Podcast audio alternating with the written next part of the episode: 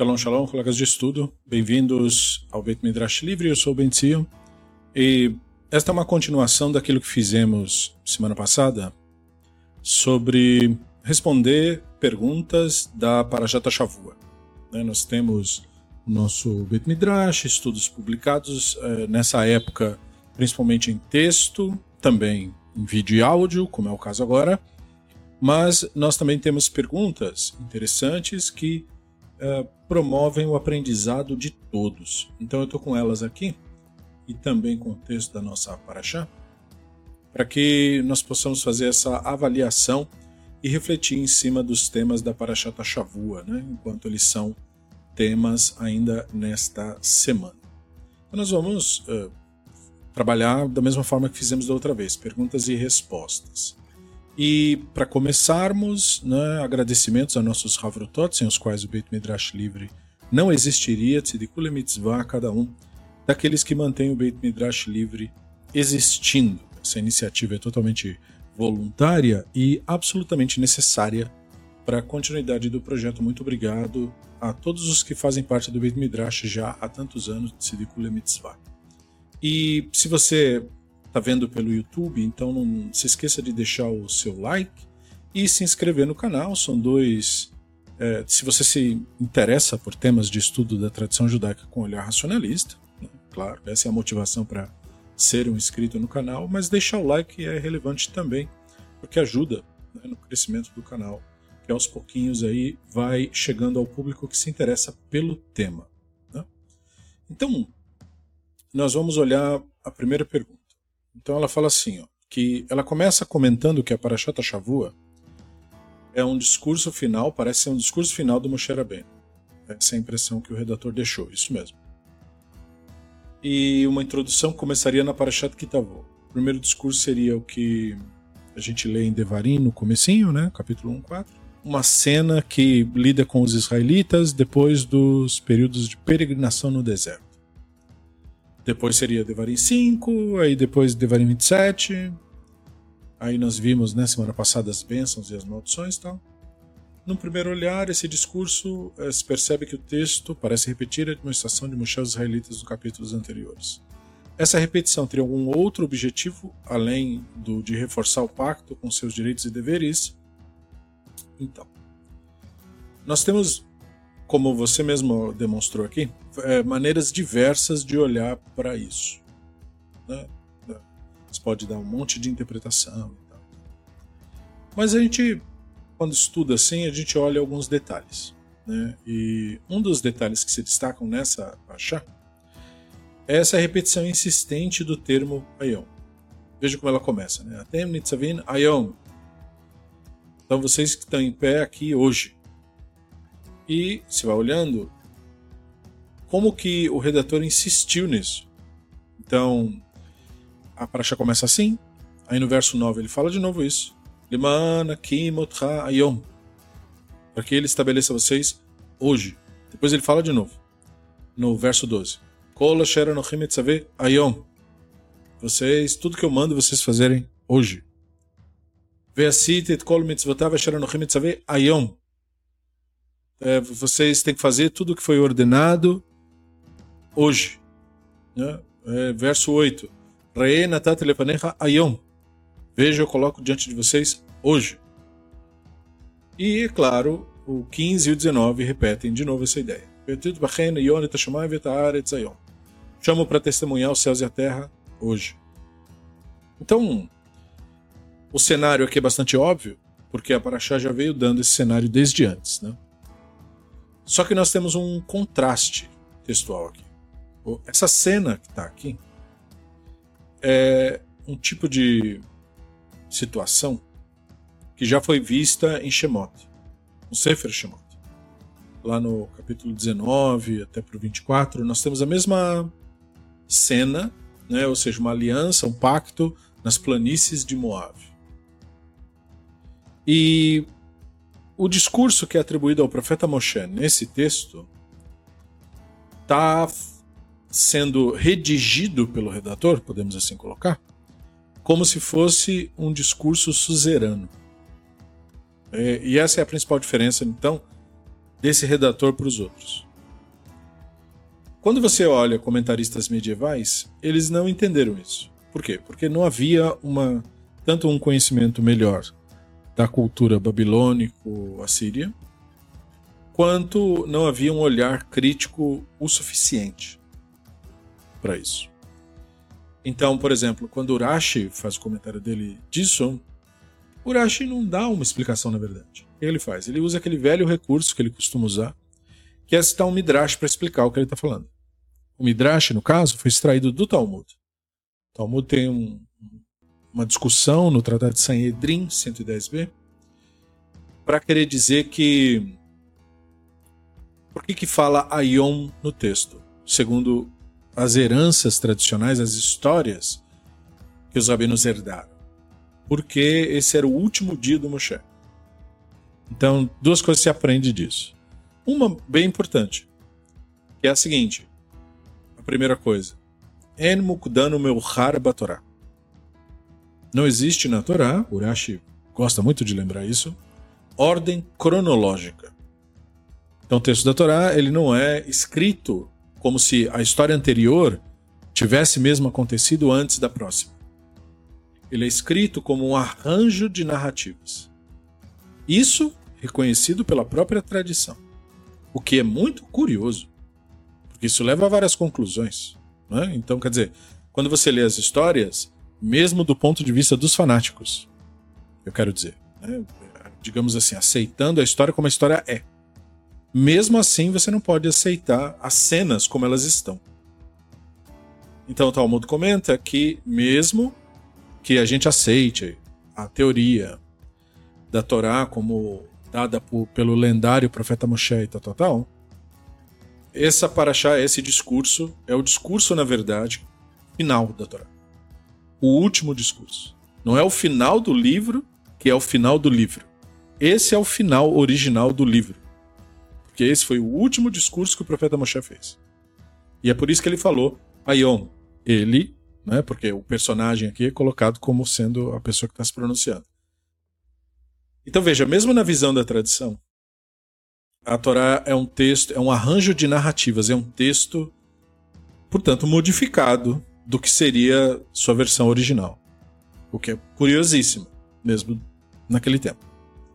E o segundo ponto, que é trazido pelo Urashi, é essa questão de que se o texto não tem ordem cronológica, e se esse é o último dia do discurso, então a ideia de falar Aion é para indicar urgência. Né? Então, assim, que o texto não tem ordem cronológica é a grande lição. Agora, que o texto seria literalmente o último discurso, isso é um, um midrash, um conhecimento tradicionalmente passado assim. Era como as pessoas mais antigas entendiam e lidavam com essa anomalia textual. Então, uma coisa é bem relevante e a outra é, um, digamos assim, um, um acréscimo né, para conhecimentos tradicionais.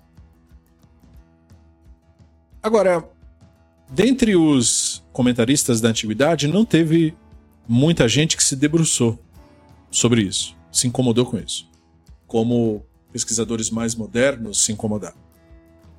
Então, por exemplo, no Midrash Agadol, que é uma coletânea de Midrash muito posterior, você tem um comentário de que a ideia de falar assim, que vocês estão em pé hoje era para dizer que qualquer pessoa que lesse isso no futuro se sentisse parte da aliança. O que é bem legal e muito mais provável enquanto sentido pensado do que dizer que era o último dia do Moshe, literalmente.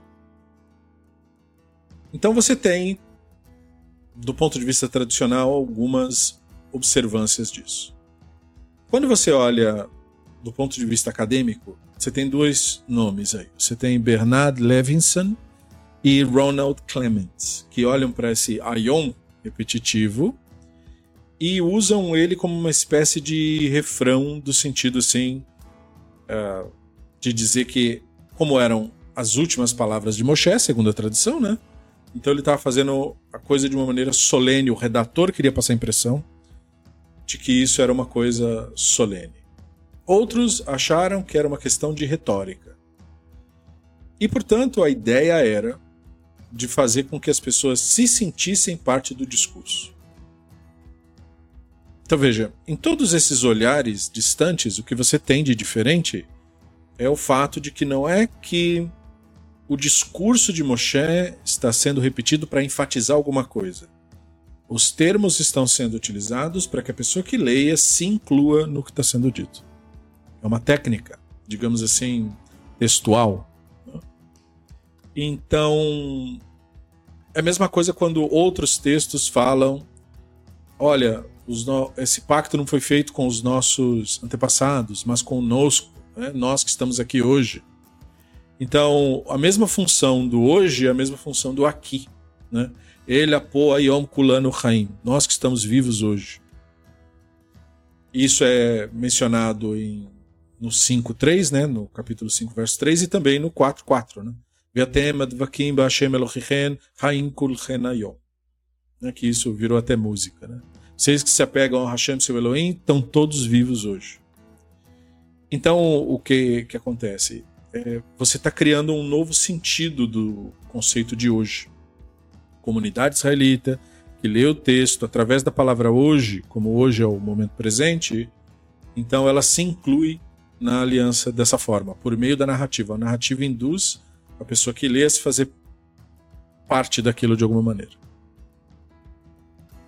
A segunda pergunta fala do 29, que é onde nós estamos, do 9 ao 14. Né? Então, 9. Vocês que estão em pé aqui hoje, todos vocês, perante o Hashem, seu Eloá, seus líderes de tribos, anciãos, oficiais, todo homem de Israel, teus filhos, mulheres, estrangeiro dentro do teu acampamento, desde o cortador de madeira ao tirador de água, para entrar no pacto do Hashem, teu Eloá, o qual Hashem, teu Eloá, está confirmando com vocês neste dia e nesses termos para estabelecer nesse dia como povo, para ser o seu Elohim, conforme foi prometido a vocês e jurado aos teus ancestrais, Abraham, Yitzhak e Yaakov.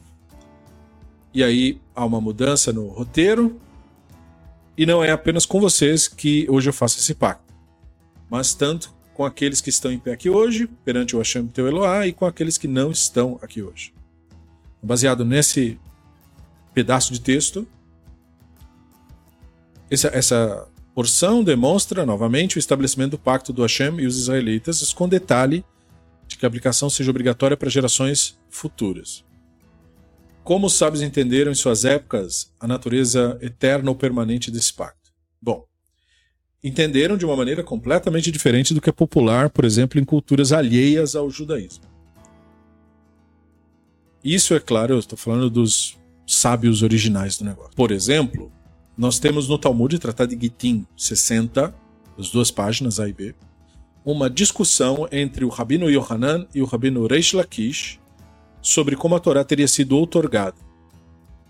Então, os rabinos, quando discutiam Torá, eles não faziam crítica da herança recebida, não era a função deles.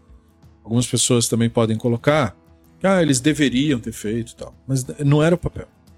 Eles tinham uma missão para cumprir. A missão era colocar por escrito o máximo possível e da maneira mais clara possível as miríades de tradições de todas as famílias de quem eles ouvissem falar, de pessoas que se dedicavam para estudar Torá e tradição e tudo isso. Eles tinham que colocar isso tudo por escrito.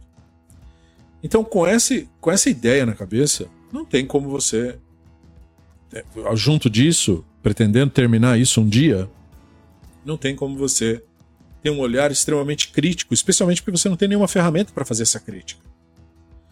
Você, né, eles até fazem certa crítica com aquilo que eles conseguiram, né, mas não é assim nada que se assemelhe ao olhar crítico, por exemplo, que nós temos hoje, que também é derivado do que nós temos de ferramenta, né? Por exemplo, melhor conhecimento da história, melhor conhecimento das culturas em torno do, da bacia do Mediterrâneo, né, da antiguidade. Entende? Tudo isso é uma, é um conhecimento que eles não tinham à sua disposição. Fora desenvolvimento linguístico, fora arqueologia, fora tudo isso. Então, quando eles discutem, eles discutem a narrativa como ela é. E aí nós deveríamos esperar, mediante tal discussão, com essa premissa, que eles não fizessem assim exatamente uma crítica sobre o que o texto aparentemente diz. Que eles ficassem com a impressão que o texto dá e pronto. Porém, não é o que acontece. Essa discussão entre o Rabino Yohanan e o Rabino Rish Lakish sobre como a Torá foi otorgada mostra que a própria narrativa da Torá, que fala sobre a outorga da Torá, não é clara sobre como isso aconteceu. Então o que, que acaba acontecendo? Eles estão discutindo sobre se a Torá foi dada de uma vez, essa é a opinião do Rish Lakish, porque ele era discípulo do Rabino Akiva, então ele era aderente à visão de que o universo é mágico, e portanto, se a Torá foi dada, a Torá foi dada de uma maneira mágica. Significa toda ela inteira num dia só. Isso é absolutamente mágico. Né? Para você realmente produzir uma Torá, mesmo entre os especialistas, você leva meses, quando não leva anos. Então dizer que Moshe produziu a Torá num dia só é simplesmente absurdo falar isso. Então, quando o Resh Lakish defendia essa posição, baseado no texto, baseado nas impressões que ele teve no texto e no olhar que ele tinha sobre o texto, que é no olhar da escola de pensamento do Rabino Akiva, ele estava imaginando que está refletindo o que o texto, digamos, pretendeu passar. O Rabino Yohanan achava que não. Ele achava que o que o texto está fazendo é ensinando que a Torá foi dada em porções. E que, portanto, a Torá ainda é dada em porções. Portanto, é uma maneira mais humana, mais plausível de a revelação do Sinai ter acontecido. Então, você tem nesses exemplos desse debate já, digamos assim, o, a semente do que seria mais tarde a discussão entre racionalistas e mistificadores, os que defendem a visão mágica e os que defendem a visão natural das coisas. Então, quando você considera essa discussão na pergunta que você fez sobre a natureza da Torá, então você já entende que isso é uma coisa complexa mesmo na origem. Haviam rabinos, como os da escola do Rabino Akiva, seus discípulos e seguidores e admiradores e tudo isso, dos quais eh, movimentos fanáticos hoje se dizem herdeiros, agora se são é uma outra discussão. Uh, e aí você tem essa visão de que o universo é um local mágico. Né? E a mágica faz parte, sei lá, dos acontecimentos misteriosos do mundo. E é claro que esse tipo de visão contrasta e nega a visão natural, a visão racionalista, que não vê mágica no universo e que, portanto, não atribui conceito ou pensamento mágico nem mesmo ao divino, nem mesmo ao que é divino. Né? A divindade é o manifesto na natureza, no caso. E, portanto, tudo o que acontece acontece naturalmente. Essa é a visão da escola do Rabino Ismael. Então, quando essas duas escolas lidam com o conceito da Torá ser algo eterno, lidam de maneira completamente diferente. A escola kiviana pensa na Torá como eterna, como se a Torá fosse uma entidade mágica, né? uma espécie de espírito, alguma coisa assim, que existia muito antes, inclusive, do mundo existir. Né? Olhando para a ideia de criação também como mágica, porque tudo, nesse caso, tudo tem que ser mágico. A Torá tem que ser mágico, o universo tem que ser mágico, Deus tem que ser um grande mago. Entende? Todas as figuras é, vão se encaixar nisso daí. Então, nessa ideia, é, o, o, divino é pensado como se fosse um, sei lá, um espiritão, entendeu? Que tem um livro mágico. E na visão ismaeliana, absolutamente não tem nada a ver com isso. Né? Tem que ver com o fato de que essa manifestação do divino ocorre na natureza e, portanto, é natural. E a Torá, portanto, é uma manifestação natural do divino no gênero humano, entende? O, o divino é, ter criado o homem, a narrativa dizer que o divino criou o homem a sua imagem e semelhança, é para nos ilustrar que essa capacidade intelectual que o ser humano tem é naturalmente uma manifestação do divino no mundo que culmina naturalmente na Torá. A Torá é um resultado, portanto, do próprio divino agindo no mundo. E aí, portanto, depende do grau de entendimento do receptáculo, do grau de consciência, podemos melhor colocar, daquele que recebe esse tipo de insight, esse tipo de entendimento. Então, nessa visão das coisas, a Torá é otorgada aos poucos. E mesmo a revelação da Torá narrada no texto não é uma revelação completa da Torá. No sentido de dizer que, segundo a escola do Rabino Ishmael, é, a Torá não foi plenamente entendida pelos israelitas antigos, foi um pouquinho mais pelos Yehudaítas, mas não completamente, um pouquinho mais por gerações posteriores, um pouquinho mais pelo pessoal mais próximo ali do período do Segundo Templo e ainda mais esclarecida pelos rabinos do terceiro século, mas ainda não completamente entendida. Então, entende? Aí o papel de cada sábio em cada geração. Os Tanaim esclareceram um pouco mais, os Amoraim um pouco mais, os Savoraim um pouco mais, os Geonim um pouco mais, os Rishonim um pouco mais, e eu não vou falar muito dos Aharonim, porque entre os Rishonim e o Aharonim surge o misticismo, e nesse problema meio que o judaísmo desandou no seu entendimento de qualquer coisa. Mas seja como for, a ideia é que uh, a eternidade da Torá não é dela, e sim do divino. E aonde estaria a eternidade da Torá nesse texto? Na palavra hoje. Segundo a escola kiviana, o, o, a Torá seria eterna porque é mágica. Mas segundo a escola ismaeliana, a Torá é eterna porque a Torá é um manifesto do divino hoje, hoje no instante em que nós estamos. E que eternidade significa isso.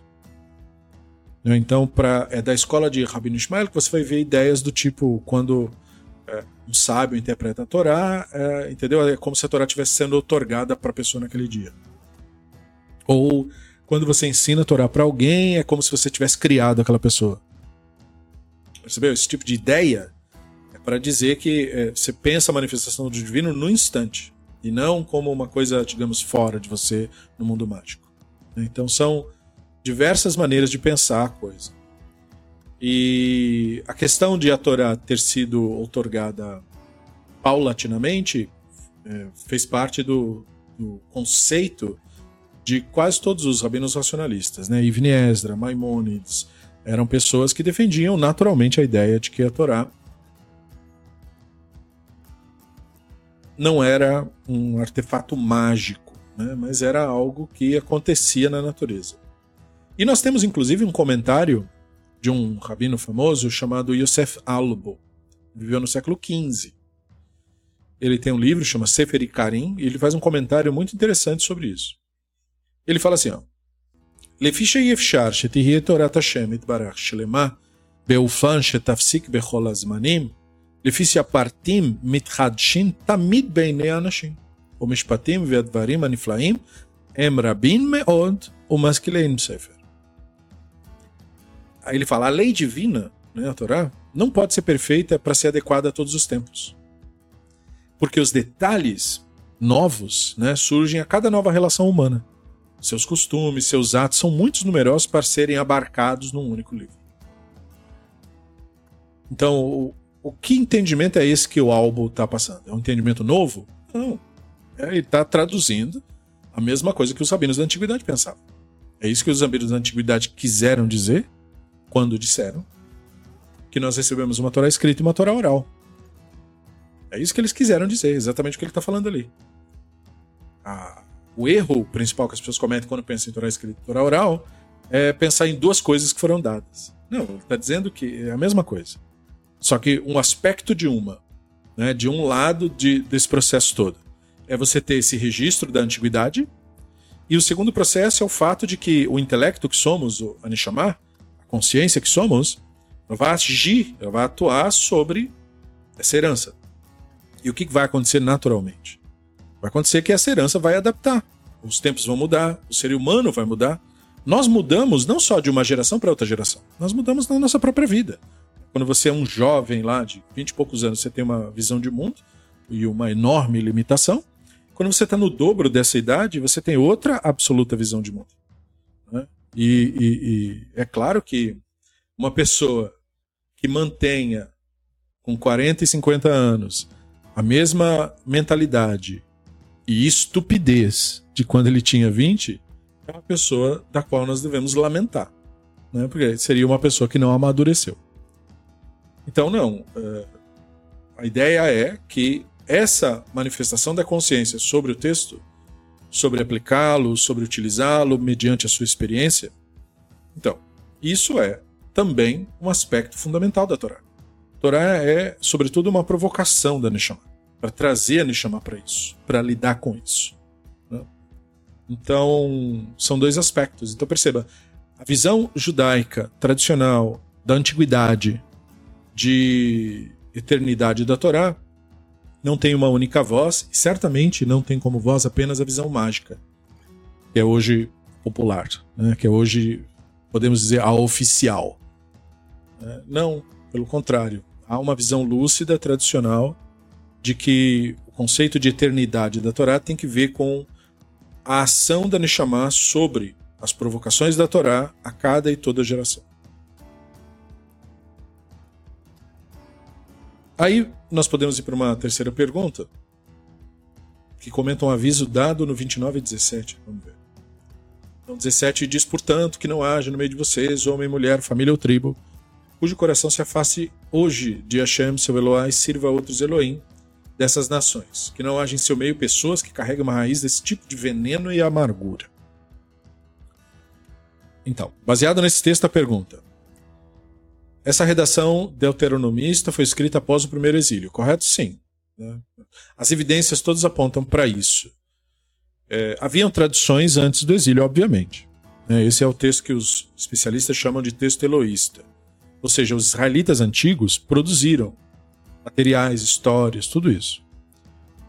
Só que o que a gente conhece como Torá só veio a existir depois do retorno dos exilados.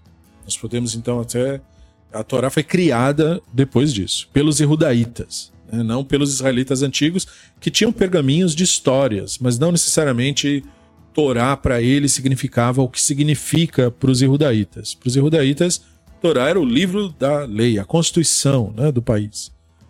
Para os israelitas antigos não era isso. Torá para eles era quando o divino inspira uma pessoa. Entendeu? Então eles usam Torá no sentido mais da raiz da palavra mesmo, que a raiz da palavra Torá é instrução. Né? Torá é uma instrução. Veja, então, Torá não é uma lei. Torá vira lei no entendimento dos Yehudaítas. Torá, Torá é uma instrução. Qualquer tipo de ensino que alguém dá para alguém e que aquele ensino tem alguma, algum benefício social. Isso é uma Torá. Então, por isso que, por exemplo, a própria Torá usa essa linguagem quando ela fala das leis dos sacerdotes lá no Sefer Vaikra, é só ler em hebraico o que está escrito. Né? Zot Torata Kohanim, o texto fala. Essa é a Torá dos Kohanim. O texto não quer dizer essas leis do Kohanim. Quer dizer, essas são as instruções que os Kohanim devem seguir. Então é parte da linguística mesmo. Só que os Erudaítas transformaram isso numa outra coisa. Eles queriam fundar uma nação unificada, né? estavam todos com uma utopia de restauração da nação. Então é claro que essa utopia de restauração da nação é algo pós-exílio. Lembrando que quando eles retornaram do exílio, eles ainda eram vassalos do império que os havia sequestrado. Porque às vezes as pessoas pensam no retorno do exílio como, ah, e aí Israel se tornou independente. Israel nunca mais foi independente, desde a invasão assíria e posterior babilônica. Nunca mais teve um período de absoluta independência. Sempre a sombra de impérios. Então tá. Então sim, os indícios são do primeiro exílio. Após o primeiro exílio, o segundo exílio. Aviso dado no 29:17 em diante está demonstrando para pessoa, família, tribo que eles podem até voltar atrás no pacto, mas Hashem pode é, também pode voltar atrás. Mostrando que foi exatamente isso que o exílio ocorreu? Não. Porque essa leitura que você está propondo está dizendo o seguinte: ah, se ocorreu o exílio, o pacto foi quebrado. Não foi isso que o texto disse. Se não acontecer nada, é que o, facto, o pacto foi quebrado. É isso que o texto está dizendo. Ou seja, o texto está dizendo que se você não cumprir sua parte do pacto, o divino vai cumprir a parte dele. Porque esse pacto não será quebrado se você for infiel a ele. Um tratado vassalo tem dois lados. Se você obedecer, você tem os benefícios. Se você não obedecer, você tem as punições. Por que você tem as punições? Porque você faz parte do pacto. Não faz sentido punir você se você não é vassalo. Você está sendo punido porque é vassalo.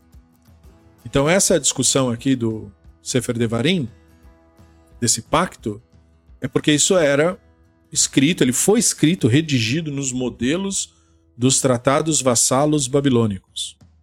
E eles não sabiam disso nessa época. Mas depois que foram encontrados códigos babilônicos e tabuinhas e tudo isso, foi comprovado mesmo que o jeito dos babilônicos e de povos da antiguidade em geral, dos sírios também, é, fazerem tratados com seus subalternos, com seus vassalos, era nesse, ter nesse termo aqui, ameaçando e dizendo: olha, se vocês não obedecerem, vocês perderão seus filhos, sua terra será maldita, os deuses vão punir vocês e não sei do que. E é a mesma linguagem que nós temos aqui. Isso aqui é um tratado vassalo adaptado para a população erudita. Então, a punição predita faz parte do pacto. É isso que o redator está dizendo. Por isso que ele diz assim: se vocês é, desobedecerem, vocês serão exilados, vão sofrer, seu número vai diminuir. Mas aí vocês vão voltar para o Hashem e ele vai ouvir vocês e trazer vocês de volta.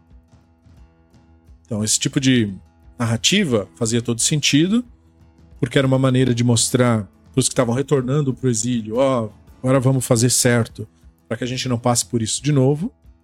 Então, era uma memória fresca, né? E, ao mesmo tempo, dizendo que o pacto tem dois lados tem a bênção e tem a maldição. A maldição também faz parte do pacto. As coisas ruins também fazem parte do pacto. Então é um equívoco dizer, ah, se acontecer coisa ruim, aí o pacto foi quebrado. Não. Se você quebrar o pacto, parte do pacto ruim se cumpre. É isso que o redator está dizendo. E aí, qual é a ideia disso se cumprir? Para que isso, o seu número seja diminuído, como diz lá, né? Vocês vão passar por tudo isso, mas aí vocês vão lembrar foi porque vocês violaram o pacto. E aí vocês vão retornar. E aí, no que vocês retornam, o Hashem resgata vocês de novo. Então, a bênção é parte do pacto e a maldição também é parte do pacto. Ela não é um sinal de que, da parte do divino, o pacto foi desfeito. O pacto só é desfeito se toda a nação for apagada da existência. Aí é desfeito. Depois, Questões anteriores se poderia acrescentar que, devido à obrigatoriedade do pacto, essas pessoas não estiveram no sinal estariam, em certa forma, talvez discretamente, tentando se libertar dessas obrigações. Por isso, o perigo de voltar atrás no pacto? Então, mas aí partiu daquele raciocínio equivocado. Se você viola o pacto, o pacto continua de pé. A única coisa que vai acontecer com você é que você vai experimentar o lado ruim do pacto. É isso que o redator está falando. Se você cumprir o pacto, você experimenta a bênção. Se você não cumprir, você experimenta a maldição.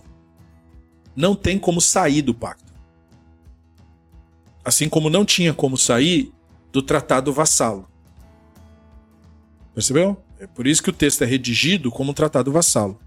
Você tem como obedecer ou desobedecer, ser beneficiado ou ser punido. Sair você não tem como, porque é imposto sobre você. Então, da mesma forma, o redator está colocando aqui dessa mesma natureza. Entendeu? Então, quando ele coloca esse pacto nesses termos, ele está dizendo que está nas mãos das pessoas né? se submeterem ou serem punidas. Ele não está dizendo que tem uma opção de desfazer o negócio. A, o não cumprimento do pacto, a quebra do pacto, só pode ocorrer por parte das pessoas, mas não por parte do, do divino. Percebeu? Esse é, esse, é o jogo que está sendo jogado aqui. E aí isso também gera discussões no Talmud. Né? Porque o Talmud tem uma discussão. A Torá foi aceita voluntariamente por Israel ou a Torá foi imposta? Porque nós temos textos em que parece que foi uma ação voluntária e nós temos textos, como este, que parece que é uma imposição. Você tem as duas características. Depois, essa insistência na palavra Yom, pelo redator. Aparece seis vezes nessa parte. Poderia estar indicando que somente agora, após o primeiro exílio, é que os israelitas estariam prontos para cumprir o pacto? Não com essa, com essa terminologia, porque o, o redator não tem essa consciência. O redator está fazendo um texto atemporal. Ele não está conscientemente não é, fazendo assim, nós que estamos aqui após o exílio. Ele, ele deixa isso escapar. Mas se, como ele deixa isso escapar e não fala isso abertamente, é que nós sabemos que não era isso que ele pretendia. Como é que ele deixa escapar? Por exemplo, falando de localidades que não tinha no, no, no período anterior, ou falando de povos que não tinha no período anterior. Entendeu? Dando o, o deixando escapar onde ele estava, onde ele escreve, quando ele fala assim: "Não, porque as nações ao norte", aí ele disse uma nação que estava lá ao norte. Aí você olha a região da Cisjordânia e Transjordânia e vê não, mas quem está ao norte aqui, da Síria e tal, então ele estava aqui, ele estava nessa posição. Ele não estava do lado de lá do Jordão com esses, com esses pequenos detalhes, ele deixa, digamos assim, transparecer onde ele estava. Mas ele não pretendia que fosse entendido desse jeito. Ele está construindo a narrativa para que as pessoas imaginassem que estão uh, lendo um texto que conta a história dos ancestrais. Então, entra um pouco daquilo que nós falamos sobre Aion. Né? Então, Aion é uma maneira de conectar quem está lendo com a comunidade antiga dos israelitas. Para dizer que a eternidade da Torá está justamente no fato de ela estar sendo abordada por você hoje. Quando você analisa a Torá hoje, é como se você desse um passo dentro da eternidade da Torá, por assim dizer. Depois, porque nesse ponto, versos 9 e 10, vocês estão aqui hoje perante a Shenteu Eloá, líder de tribo, ancião oficial, homem de Israel, filho, mulher, estrangeiro, portador de madeira e tirador de água. Nós temos uma observância desses detalhes do Ibn Ezra. Quando ele comenta a palavra Hashem vocês que estão em pé perante o Hashem, o Elohim de vocês, ele fala Sevivot Aaron, vocês que estão em pé ao redor da arca. Porque ele está criando uma cena ritual aqui, né? E na cena ritual, as pessoas estão, digamos, em pé ao redor da arca onde o pacto está sendo feito. Então ele, o Ibn Ezra fala a linguística do texto está construindo uma cena como uma população na frente do sacerdote. E aí ele comenta Rosheichen, seus, seus cabeças, seus líderes, né?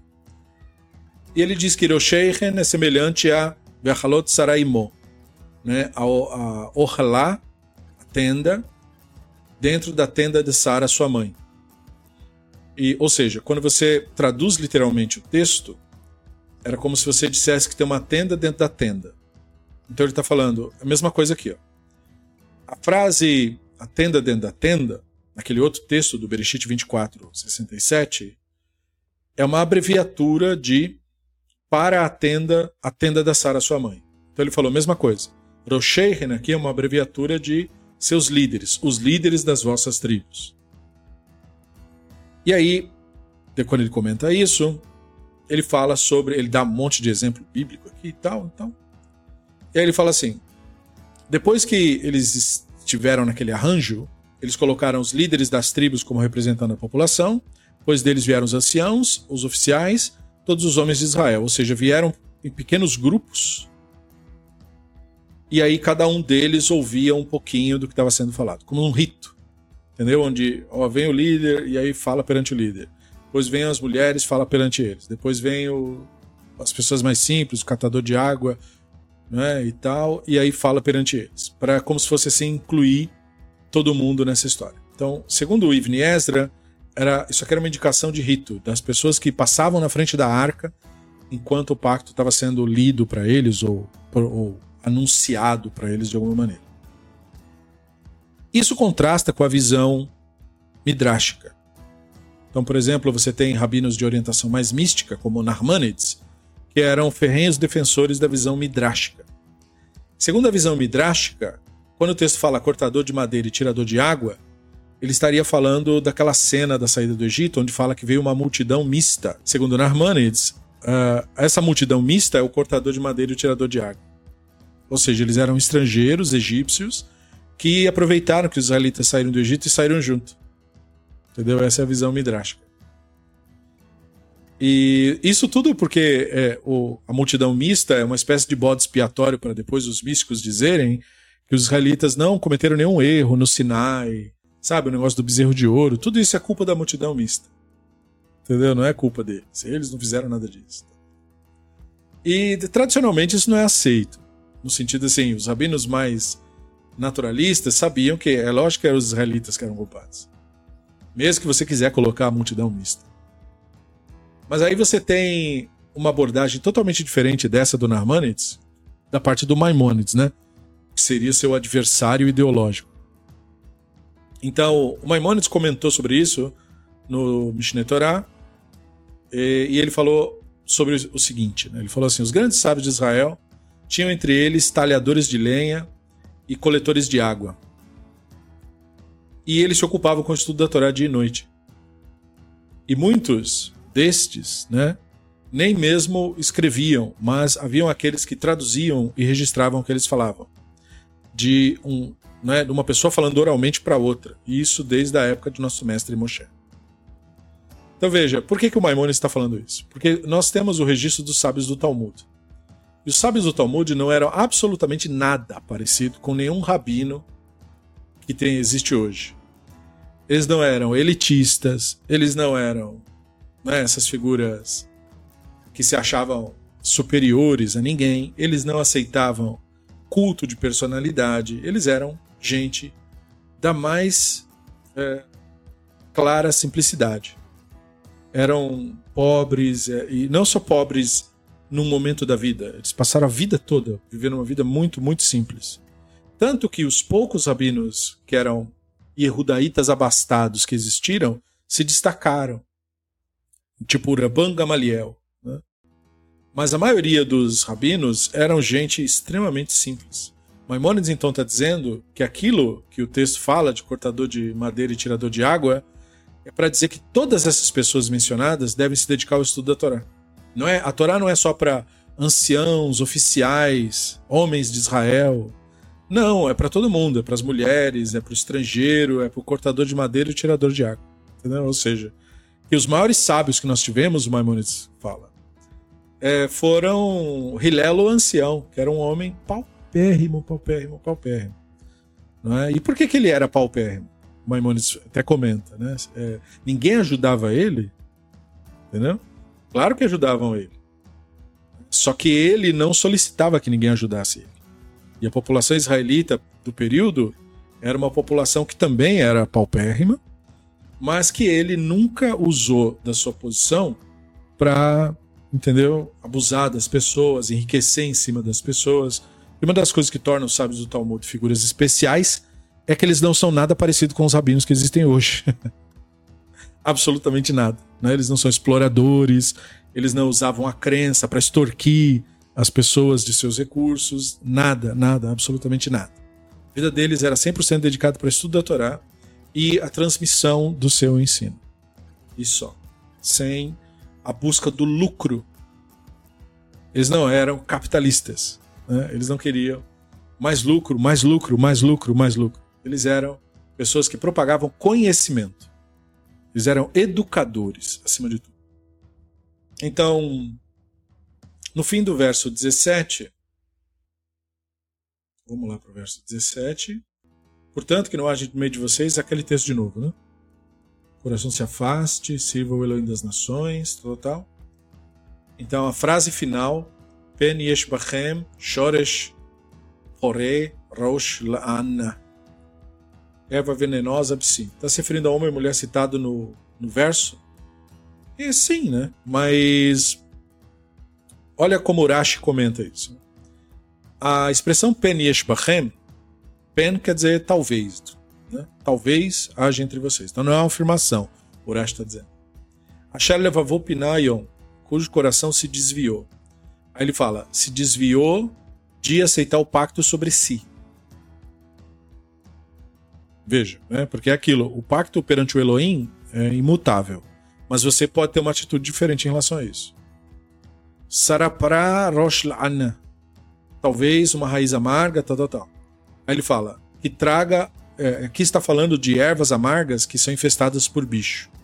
A lição é um homem ou mulher ou família ou tribo que aumente a perversidade ou idolatria no seu meio.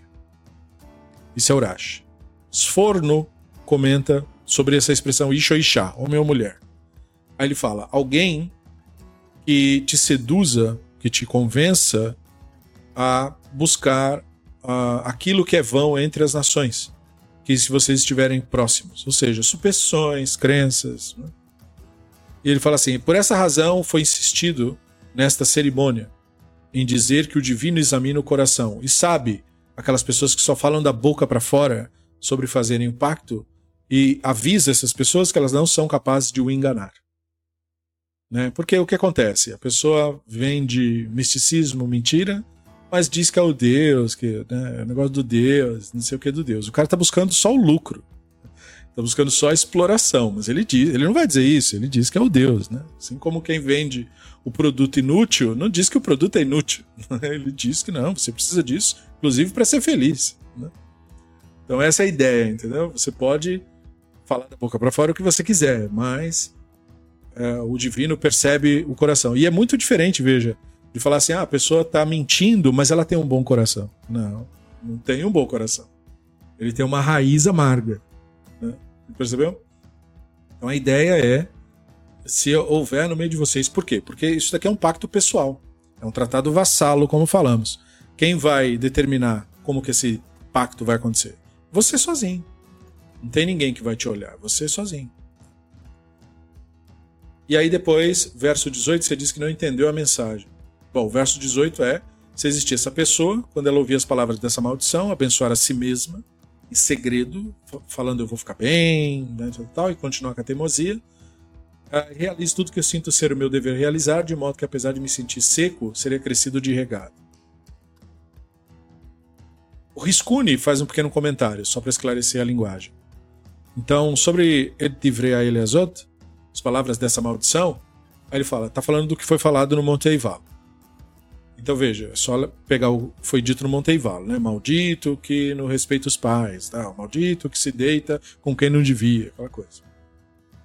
E basicamente aquilo alfineta o quê? Religião Knani. Entende? Aquelas são as práticas que iam acabar culminando nos ritos e práticas da religião Knani. E aí fala assim, e abençoar a si mesmo. Aí o Visconde.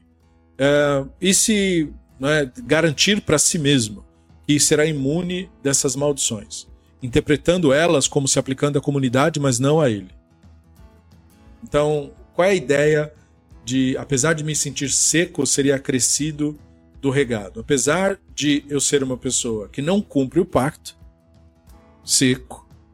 Seco é, veja, a bênção é a chuva, né? O Hashem dará a chuva. Então, se você está úmido, você está com o divino, com a água.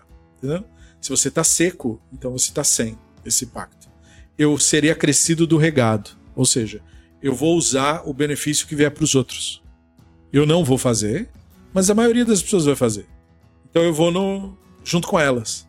É mais ou menos a ideologia que hoje se propaga em meios fanáticos é, você pega pessoas que são ricas, que financiam grupos fanáticos, eles não praticam a religião. Né? Eles se dizem ortodoxos e tal, mas eles, eles não praticam na vida particular deles a religião de maneira nenhuma. Só que eles fazem isso por motivações políticas, partidárias, empresariais. Entendeu? Para fazer alianças, para se juntar com gente poderosa e para defender uma determinada ideologia. Então eles não praticam a religião.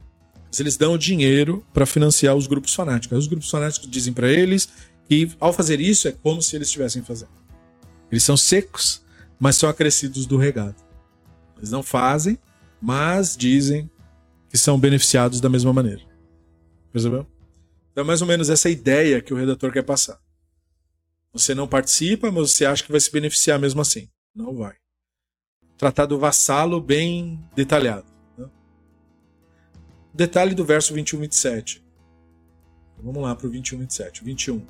Quando a última geração, seus filhos se levantarão depois de vocês, estrangeiro que chegar de uma terra distante, virem as pragas dessa terra, doença que o Hashem fez adoecer. A terra se transformou em enxofre, ardente, sal, pontos de não ser semeada, nem produzir colheita ou relva, como a destruição de Sodoma e Amorá, Maites, Voim, subvertidas por Hashem em sua fúria. Todas as nações perguntarão, por que Hashem fez isso a esta terra? Qual o sentido dessa tamanha demonstração de fúria? Pessoas responderão: socorreu pelo fato de eles terem abandonado o pacto do Hashem. Seu Eloá, seus ancestrais estabelecido com eles, que os tirou da terra do Mitzrayim. E eles serviram outro Elohim, prostraram-se diante dele, Elohim que não conheciam e que ele não lhes havia consignado. Por esta razão, a ira do Hashem se acendeu contra essa terra, e ele trouxe sobre ela todas as maldições escritas nesse pergaminho. E o Hashem, em ira, fúria e indignação, os arrancou da terra e os lançou em outra terra, como aconteceu hoje. Então, o detalhe que você notou é quando as nações fazem a mesma pergunta, elas usam esta terra para indicar a terra de Israel. Já nos demais versos, usa aquela terra. Essas expressões diferentes indicam tempos bons e ruins que a terra de Israel passou? Não, é, esses são paralelos linguísticos que você acha em outros textos da Bíblia hebraica. Quando o redator quer criar um tipo de linguagem e ele coloca ideias dele em outros povos. Veja, essas preocupações que o redator colocou, as nações perguntarão o que aconteceu, não são preocupações de nação nenhuma, são preocupações do redator. Entendeu? Nenhuma nação está interessada em Israel ao ponto de dizer, nossa, por que aquele lugar está destruído? As nações não estão nem aí para isso. Por que, que Israel está destruído? Se é que está destruído, ninguém se importa com isso. Isso aqui é o redator falando. Entendeu? Então ele joga esta terra, aquela terra, para querer colocar apenas é, é, criar uma. É, é, isso é um estilo narrativo de textos da antiguidade. Você vê isso acontecer em Melachim 9. Né? Isso é, é, a mesma coisa. Se você lê o texto de Melachim Aleph 9, no verso 8, fala a mesma coisa. Sove Sarav Amru, que azot Labaitazé. Quanto essa casa, né, que era antigamente tão exaltada, aqueles que passarem por ela ficarão horrorizados e vão até assobiar e vão dizer por que, que o Hashem fez isso com essa casa. Entendeu? Claro que ninguém estrangeiro vai falar isso. Eles não vão estar nem aí, não vão nem saber o que era aquela ruína. Isso aqui o redator está colocando os seus próprios sentimentos como se fosse isso. Como se é, a preocupação que ele, que, que ele queria colocar na mentalidade dos Irudaítas era o que vão falar de nós se der tudo errado. Entendeu? Mais ou menos isso. Então, é, isso é, um, é uma tentativa narrativa de solucionar. E aí você tem um comentário do Abravanel sobre isso. O Abravanel compara o texto do Devarim 29 com aquele do Melachim e outros semelhantes. E aí ele fala que, quando ele comenta o Devarim, ele fala que você tem aqui tipos diferentes de pessoas que estão sendo ilustradas, né? Então ele fala os descendentes dos israelitas, ou seja, as pessoas que não viveram essas lembranças, mas que vão falar, puxa, né, que coisa horrível que aconteceu, então eles têm que ver culturalmente com isso. E também estrangeiros de terra distante. Então, quem for descendente de israelita no futuro, falaria esta terra. Quem for estrangeiro, falaria aquela terra. Percebeu? São personagens se expressando de formas diferentes. Então, essa solução da Bravanel é uma solução bem inteligente para tentar ler a intenção do redator no texto. Depois, apesar dos versos trazerem situações ruins, a impressão do redator, por algum motivo, está querendo mostrar a importância da nação se manter unida. Especialmente importante quando você está retornando e querendo reformular. Né? Por isso que os Irudaítas não queriam mais o modelo dos israelitas antigos, que era um modelo muito mais livre, muito mais independente e um pouco mais anárquico também. Né?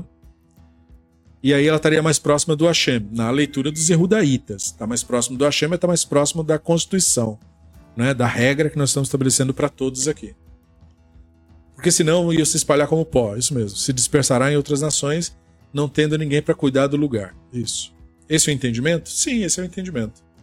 Né? Então, assim, esse livro ele se alia a outros livros que têm essa narrativa, né? como o Sefer Amós também tem essa narrativa que os Yehudaítas tinham que ser unidos para que eles pudessem novamente se tornar uma nação. Verso 28 fala de coisas ocultas, está se referindo a pensamentos particulares? Nesse caso, qual o sentido disso? Olha o que o Ivne Ezra fala, né? Anistarot, coisas ocultas. Isso se refere, né? Tamei Mishoved Avodat Kohavim Basatar. Isso se refere a pessoas que são idólatras em segredo. Então veja, as coisas ocultas pertencem ao Hashem. Que coisas ocultas? O que você pensa, o que você faz em segredo. Como as pessoas que são idólatras, a gente não tem que ficar atrás delas e tal. Porque nenhum idólatra acha que é idólatra. Entende? Nenhum idólatra. Nunca existiu nenhum idólatra que diga, ah, eu sou idólatra. Olha que legal. não tem isso daí. Todo idólatra acha que está fazendo a coisa certa. E falando assim, dentro dessa tradição, né? todo idólatra, todo aquele que viola os preceitos dos sábios diz que não está fazendo isso. Entende? Então, quando os Yehudaítas estabelecem isso, eles criam esse problema. Né? Então, o Ibn Ezra fala que a linguagem do texto de coisas ocultas é justamente essa ideia de que você está pensando uma outra coisa. Então, você está pensando uma outra coisa, eu não tenho como saber, mas o Elohim tem como saber. É tipo isso. E aí ele fala, e as, as reveladas a nós, porque para a gente cumprir a Torá. Né? O Ibn fala assim: ó, o significado é o seguinte: a punição está nas mãos do Elohim. e o Elohim é que executa a justiça. Se uma pessoa comete um erro em público, aí nós temos obrigação de cumprir a lei. Ou seja, nós não temos obrigação de tentar descobrir o que a pessoa está fazendo oculto. Isso não é problema nosso. Né? O segredo pertence ao Hashem. Então a gente não tem que se preocupar com isso. Uma pessoa faz outras coisas, se é problema dela, a gente tem que ficar investigando a vida alheia. É incumbente sobre nós apenas observar as palavras da Torá. Ou seja, não querer que o outro observe as palavras da Torá. Isso não é obrigação nossa. A vida da pessoa é a vida da pessoa. Nós sabemos o que é incorreto, nós falamos sobre isso, mas daí é investigar se o outro faz ou não faz, isso não interessa. Então ele está falando, as coisas ocultas é do Hashem.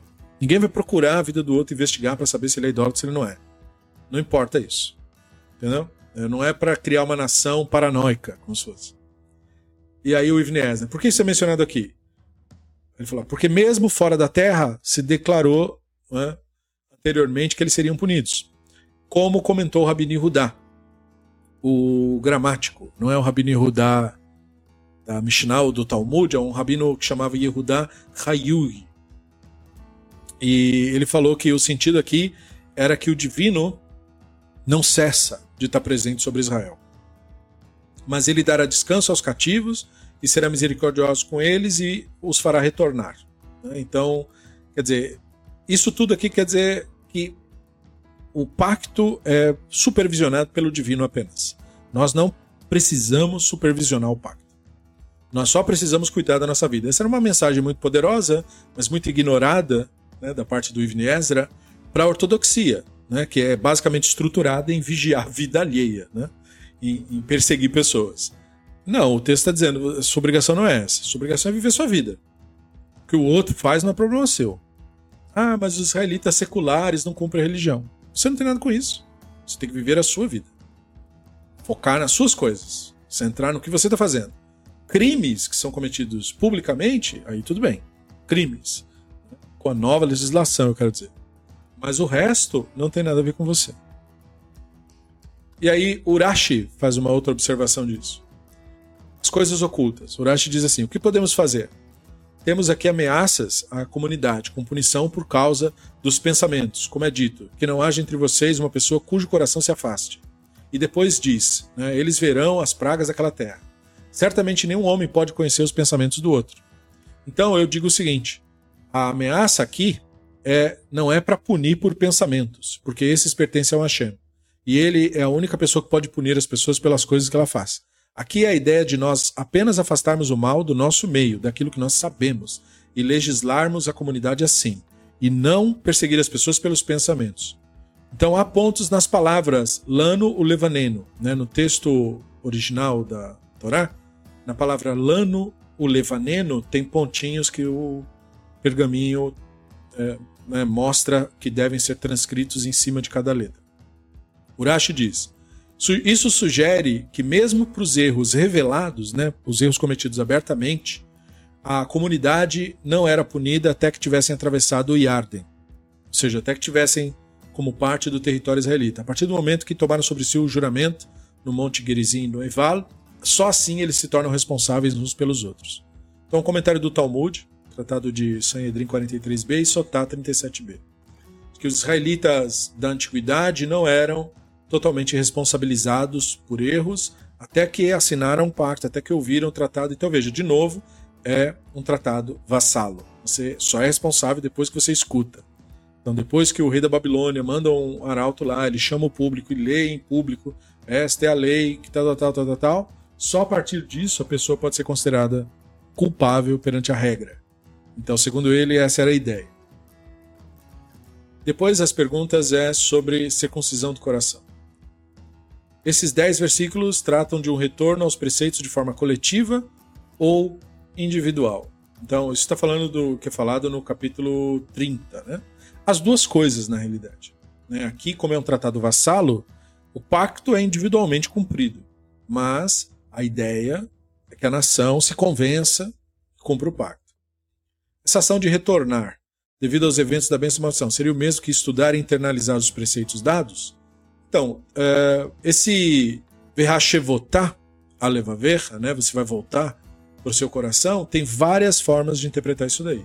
e é a origem de todo o conceito de Techuvá dentro do judaísmo, que é visto de uma maneira diferente por místicos e por racionalistas. Místicos entendem isso daqui como você se fanatizar, você se tornar uma pessoa fanática da religião.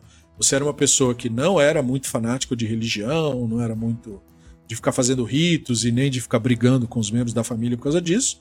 Mas aí, se você fizer techuvá, você vira um fanático, né? Para de falar com todo mundo, para de comer com as pessoas, para de se relacionar, vira de um, um ser de elite e, e, e começa a acreditar que você é melhor que os outros. Então, essa é a visão mística de fazer tchuvá, se tornar um fanático ortodoxo. E, no, do ponto de vista racionalista, fazer tchuvá quer dizer recobrar os seus sentidos, a sua sanidade uma das principais características que a idolatria tem é levar a pessoa a ser como um fanático, uma pessoa insana. Né? E quando você volta à sua lucidez, então você voltou ao seu coração. E basicamente isso se traduz em você mudar sua forma de se comportar. E se fazer então chuvar. Não é virar religioso, não é virar fanático, mas mudar o seu próprio comportamento, né, no caso.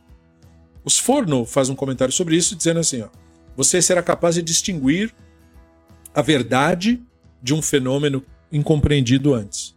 Quando você se tornar é, vítima né, de maus eventos, conforme foi dito que aconteceria com gente má, você então reconhecerá que você se desviou, desviou da Torá divina e do divino mesmo. Então, os Forno está colocando uma cena onde uma pessoa comete um erro, sofre consequências e entende e fala assim: Poxa, né? Vou fazer diferente. Então, esse processo de vou fazer diferente, isso aí é techuvá. Né? Então não é nada místico, entende?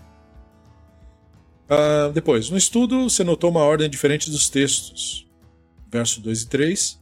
Há, du há duas uh, ações aqui: retornar para o Hashem e obedecer. A frase com todo coração, com toda a nefesh, parece estar vinculada à ação de obedecer ao Hashem. No verso 10, a mesma frase agora parece estar vinculada à ação de retornar ao Hashem. Seria um detalhe relevante ou podemos aprender algo disso? Não, é, é relevante. Olha o Sforno comentando sobre isso. Quando ele fala sobre isso, ele diz assim: o seu retorno será com o propósito de você cumprir a vontade divina, tal qual lhe foi dada. Nossos sábios no Tratado de Yomá 86 disseram que esse é o tipo de Teshuvah que alcança o trono divino. Então o que acontece? O retorno para ganhar alguma coisa não é um retorno. Ou seja, a pessoa, sei lá, tem um mau momento na vida. E aí ela fala: Não, agora eu vou seguir religião para as coisas darem certo para mim. Então, isso aí não é techuvá. Porque você só está fazendo isso porque você quer ganhar alguma coisa. Entendeu? Então ele falou: quando uma pessoa faz techuvá só porque ela quer ser uma pessoa melhor perante o divino, essa techuvá alcança o trono divino, diziam os sábios. É você fazer o justo pelo justo. Não que eu quero ganhar nada. Não quero ser justo, não quero ser sábio, não quero nenhum benefício. Eu só entendi que eu estava sendo uma pessoa horrível e vou procurar ser uma pessoa melhor. Então, essa tchuvá abnegada, que não quer ganhar nada, essa é a tchuvá que alcança o trono divino. Explica os fornos, né? E depois ele fala assim. É... Então, a frase, né? Você escutem a voz dele e tudo que eu ordeno hoje em vez de darem ouvido às coisas feitas pelos homens, né? As coisas que se faz por hábito. O que é muito curioso, né? Então, quer dizer, o que será que os Forno quis dizer com isso? Né? Será que ele já estava fazendo um protesto contra sistemas de regras, de religião, que são inventados por grupos e seitas? Né? Vocês estão se dedicando para seitas em vez de se dedicar para o que o divino falou. Percebeu? Ele não deixou claro, mas ele meio que alfinetou isso, né? Ele falou assim: coisas que vocês fazem por hábito. Percebeu? Então, ou seja, você inventa uma religião para justificar suas ideias equivocadas e esquece do caminho do divino, que é um caminho de bondade, não tem nada a ver com religião nenhuma. Aí ele comenta a frase Atal Beneich, né? Você e seus filhos. Aí ele fala: Isso quer dizer, as gerações futuras reconhecerão isso, como falou Irmiarro. Né? Todos aqueles que me conhecem, adicionando os pequenos e os grandes, querendo dizer, gerações atuais e gerações futuras, os pais e os filhos, como se fosse. Becholevavha, de todo o coração, o Sforno diz, sem reservas. Ou seja, sem condicionamento. Vou fazer para ganhar isso. Não, para ganhar nada. Sem reservas. Bechol nafshecha, com toda a nefesh, ou seja, com tudo que é natural em você. Porque Nefesh não é fantasma, alma, nada disso. Nefesh é pessoa. Né? São, tecnicamente, são os líquidos que correm no corpo inteiro. Então, ele falou, tudo que é natural em você. Né? O Yetzer Hará era aquilo que tirava a pessoa do caminho, ou seja, o instinto, a mentalidade, os pensamentos. Então ele fala: agora não, agora você vai se guiar pelo intelecto e por aquilo que você estuda na legislação divina. Ou seja, viver uma vida pautada no intelecto, basicamente é isso que ele está dizendo. Que é isso que ele diz que ele chama de natural em você. E aí, uh, os versos 3 e 5, né? Então, nesse momento, Hashem tirará do exílio, demonstrará misericórdia, voltará a reunir a todos os povos para os quais Hashem Eloá tiver espalhado. Se um dos, uh, de vocês estiver espalhado na extremidade mais distante dos céus, isso é uma visão babilônica de cosmologia, né? O Eloá os reunirá dali mesmo né, e trará de volta. Hashem, seu Eloá, trará de volta a terra possuída por seus ancestrais, vocês a possuirão, fará prosperar ali, vocês tornarão mais numerosos que os ancestrais. Essa narrativa de reunir o povo de Israel à terra é um fato que precisa acontecer devido a algum preceito ou não é mais necessário? Ah, mas já aconteceu, né? o moderno Estado de Israel, é a concretização disso, né? Vocês possuirão a terra e voltarão lá. Agora, basicamente, o redator que escreveu esse texto era alguém voltando do exílio. Então a ideia é, se a gente obedecer o divino, nós vamos ver mais do que nós estamos vendo agora. O que nós estamos vendo agora é um retorno de pessoas para o território, né, desses Yehudaítas que tinham sido exilados, e uma tentativa de reconstruir o Estado. Então, isso é uma benção parcial, porque o Estado ainda era vassalo da Babilônia. Então, a ideia deles era: se a gente cumpriu parte do pacto, se a gente melhorou um pouquinho só, e nós já tivemos esse grande benefício de retornar, então você imagina se a gente realmente se comprometer e cumprir o pacto e criar uma nação de bondade, nós vamos ser donos da nossa própria terra. E aí nós, quem sabe, não vamos mais depender de ser vassalo de outros impérios. Percebeu? Era o sonho do redator isso. Então ele está transparecendo o sonho dele aqui. E essa era a ideia, né, de que os israelitas vivessem e, no seu próprio território sem serem sujeitos a impérios estrangeiros. No verso 6, então o verso 6 é: Então Hashem seu Eloá circuncidará o coração, o coração de seus filhos, para que vocês amem o Hashem seu Eloá de todo o coração e toda a nefesh e vivam assim. Qual o sentido do Hashem fazer circuncisão do coração? vários. Né? Ivni Esdra, por exemplo, diz assim: Isto é, ele será a causa de todas as tuas ações. Olha que legal. Então, o que, que é se a circuncisão do coração, Ivni Esdra diz, é que ele vai ser a causa primeira de todas as tuas ações? Isto é, todas as tuas ações serão abnegadas? Então, o que quer dizer o coração que não é circunciso? A pessoa que só age para ganhar alguma coisa. Em outras palavras, um marqueteiro o marqueteiro da religião. Reza para ganhar alguma coisa, ou cumpre uma mitzvah para ganhar. Sabe esse pessoal que vai que vai nesses vídeos de internet para aprender do rabino a simpatia para ter dinheiro? Sabe esse papo? Para ter o casamento, faça isso para você conseguir aquilo, então. É isso. O Hashem circuncidará seu coração. Então, o prepúcio coração, né? O que está cobrindo o coração é o desejo de ganhar alguma coisa. Então, Ivnesa falou: quando você tem o coração circunciso, isso quer dizer, você não quer ganhar nada. Todas as suas ações terão o Hashem como causa primeira. Você faz o certo pelo certo, não porque você quer ganhar nada. Essa é a pessoa que tem o coração circunciso. Então, Ivnesta, para mim, acertou em cheio aqui. Ainda sobre a circuncisão do coração, Hashem está abrindo o coração da pessoa para que ele seja receptivo aos preceitos. Não, não é Hashem que está abrindo o coração de ninguém. Veja, a ideia de Hashem, seu Eloá, circuncidará o coração dos filhos é quando você age de uma maneira abnegada, sem o desejo de lucro, de vantagem. Quando você faz o que é correto, pelo que é correto. Onde está o Hashem nessa cena? Na Nishama que você é, que é o manifesto do Hashem. Percebeu? É nesse sentido. Então ela é receptiva aos preceitos ou tem a ver com superar os desejos do nosso instinto? Não tem como superar a mentalidade. Né? A mentalidade só pode ser observada. Essa é a superação. A gente chama de superação, mas é, é observação. Se você olhar para o seu próprio instinto e notar o funcionamento dele, você já o superou. O que é não superar o instinto? Se confundir com ele. Quando você se confunde com seus pensamentos, por exemplo. Se quando você tem pensamentos, você esquece que isso está ocorrendo num órgão em você. E ao esquecer disso, você se confunde com isso, achando que é você que está fazendo isso, então você vai atuar isso que está sendo pensado. Então você está num estado de inconsciência. Você perde a noção de si. Aí você age de maneira instintiva. Você age de acordo com o órgão. Entendeu? Quando você consegue perceber o pensamento ocorrendo em você, então tem alguém em casa. Consciência está presente. O pensamento pode ir para qualquer lado, mas é você que decide. E aí, como você está no estado de lucidez, suas decisões são melhores. Na maioria dos casos, sempre acertadas. Né? Porque a lucidez que está decidindo.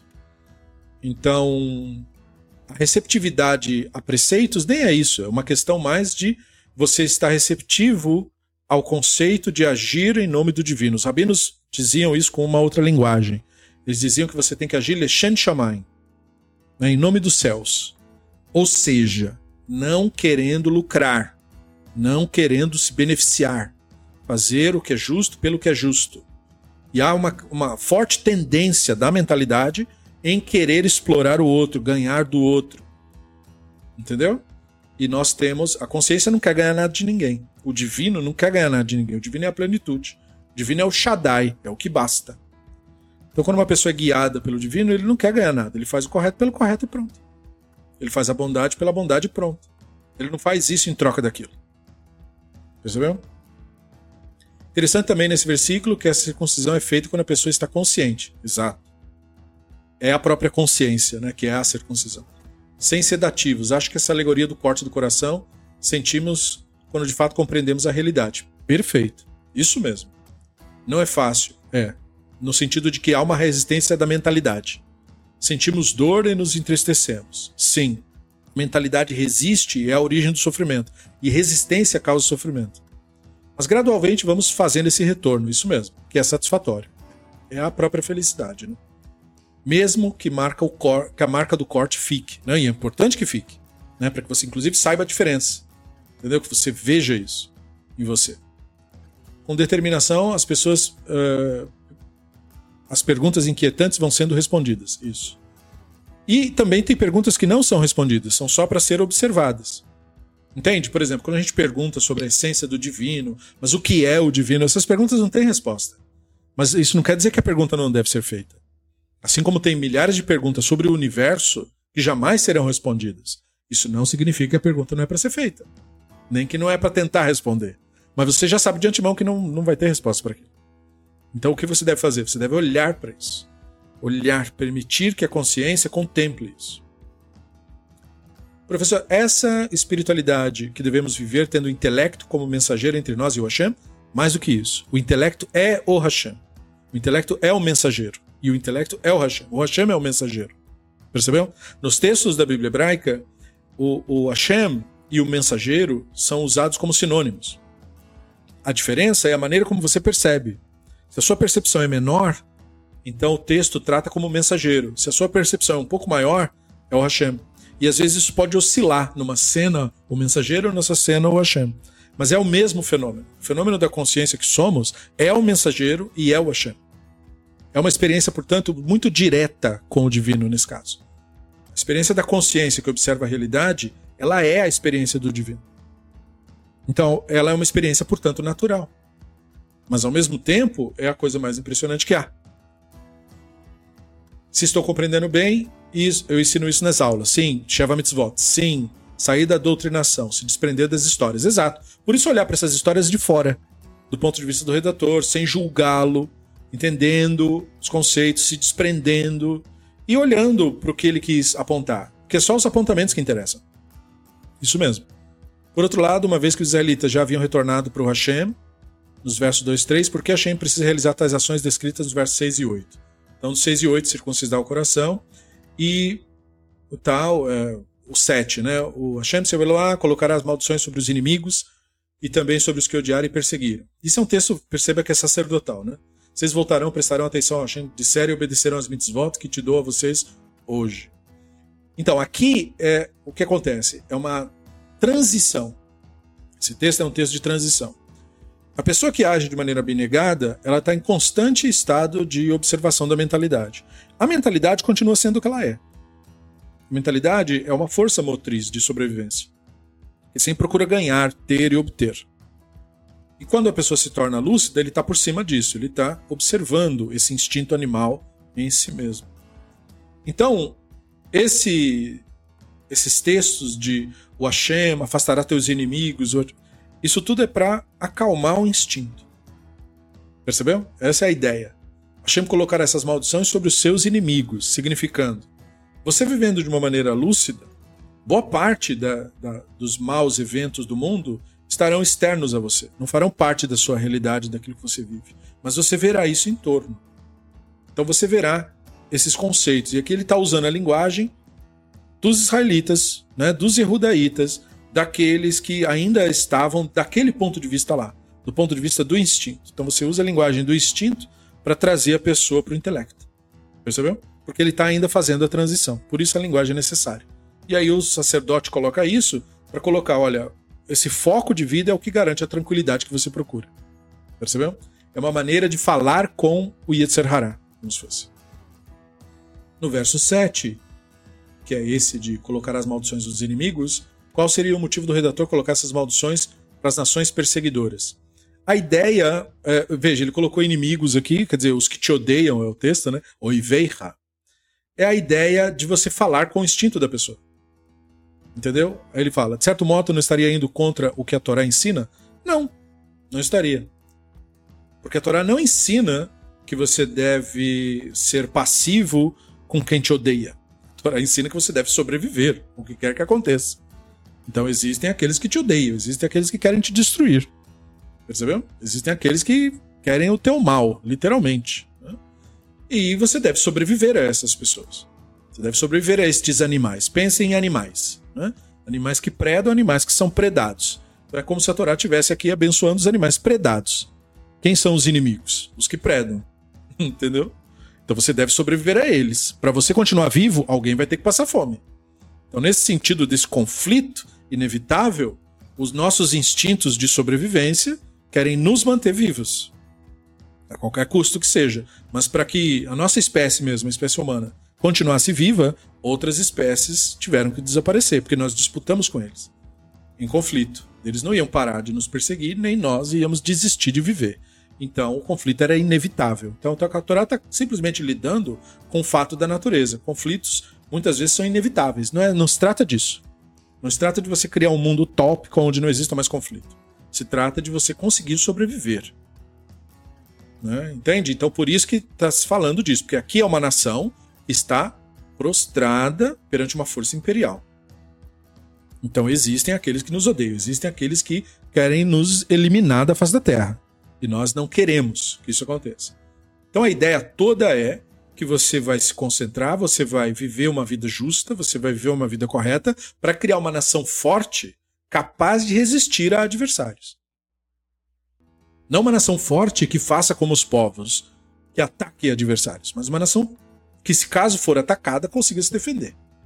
Com sucesso. Então, o Hashem colocará essas maldições sobre os seus inimigos, no sentido de o Hashem vai fazer com que a lucidez prevaleça caso você cumpra o pacto, e como teus inimigos não cumprem o pacto, vai restar só para eles. O que o texto está dizendo é: isso que foi dito que vai acontecer com você se você não cumprir o pacto, ocorre com as outras nações. Já ocorre com eles. Na medida em que vocês tiram isso do meio de vocês, só vai acontecer com eles. É, o texto quer dizer, a idolatria causa isso. Todos esses males que vocês ouviram falar são causados pela idolatria. Percebeu? Esse é o ponto. E aí, Devarim 30, é, do 11 para frente. Né? Tive a impressão do verso 19 e 20 que encerra para Chá, levando o leitor para o Ganeden, dizendo que se tudo isso for tratado até aqui for cumprido, o retorno ao Ganeden é possível. Não só isso, você entendeu muito bem essa parte. Mas a Torá é o Ganeden. Né? As pessoas falam, ah, o mundo vindouro tal. Então, o mundo vindouro é um mundo utópico imaginado pelo redator. Um mundo onde o povo israelita tem uma nação forte, capaz de se defender de adversários, não mais ameaçada por impérios e consiga existir e manter o povo em segurança. Percebeu? Uma nação que tem um, digamos assim, um estado é, de bem-estar social bem estabelecido, né, onde os pobres, os viúvos, os estrangeiros sejam plenamente amparados e as pessoas desenvolvendo o intelecto e se ocupando com o divino. Então, isso, essa ideia, né, essa utopia, isso é a restauração do Gan Eden. A história do Adão, né, do cara que saiu do Éden, ela é concluída na outorga da Torá. A Torá é o retorno para o Éden. Então, receber o pacto é construir o Éden de novo. Percebeu? Essa é a ideia mesmo. Muito interessante em relação à vida e morte, árvore da vida, árvore do conhecimento, né? da prosperidade, da diversidade. questão dos céus e da terra serem testemunhas desse pacto, ou seja, a natureza. Entendeu? Existe essa relação no texto? Sim. Viver os preceitos da Torá seria o mesmo que viver como Adão e Havá. Exatamente. Antes de comerem o fruto oferecido pelo Nahash. Exatamente, porque o Nahash continua oferecendo o fruto. O Nahash é a mentalidade. É o Yetzer Hará, é o ego em nós. Então ele ainda está oferecendo fruto. Qual é a promessa do Nahash? A mesma. Se você comer desse fruto, você que vai ser o Elohim. Você que vai ser a força, o poder, a autoridade. Você que vai julgar, você que vai determinar como o mundo vai ser. Percebeu? Você não vai mais viver em harmonia com a natureza em torno de você. Você vai inclusive poder destruir a natureza. Você que vai ser o Elohim. E desde que o ser humano quis ser o Elohim, ele só tem destruído o mundo. Percebe? O que destrói o mundo é você querer fazer esse papel que não é seu, é a mentalidade ser o Elohim. O Elohim, portanto, é a sua força motriz. É o seu direcionamento. O Nahash diz que você, o ego tem que ser o Elohim. E o divino fala: você não pode comer esse fruto. Você tem que deixar o Elohim ser o Elohim. E o Elohim é a consciência que somos. Isso é o Elohim. Então a promessa do Nahash era, acima de tudo, uma promessa falsa. Come esse fruto, e aí você vai ser o Elohim. Porque é falso. Porque já, o Adão e a Havá já eram o Elohim. Eles eram manifestações do Elohim. Por isso que o texto diz: fez o Adão a imagem do Elohim. Ele era uma manifestação do Elohim no mundo. Então, como assim se tornar o Elohim se ele já era o Elohim? A ideia é a mentalidade quer ser o Elohim, a idolatria quer ser o Elohim, quer ser a força motriz. Percebeu? Então, a Torá é o retorno do Éden. A Torá mesma, né? A, a ideia de você viver uma vida, digamos assim, consagrada, dedicada à busca do conhecimento e tudo isso. Então, veja, né? Os redatores tinham todo um grande eh, projeto em mente quando eles elaboraram os textos, tanto sacerdotais, deuteronomistas. A ideia era construir uma nação eh, única na visão deles. Né? E eles apontaram nessa direção. Cabe a cada um de nós contribuir um pouquinho mais para que isso se torne realidade. Né? Então é isso. Muito obrigado a todos os que acompanharam até aqui. Agradecido pela atenção, pelas perguntas que foram feitas, são sempre muito pertinentes. Agradeço a nossos Havrutot pelo apoio de sempre e nos vemos no próximo estudo por aqui no Beit Midrash. Leitra alta.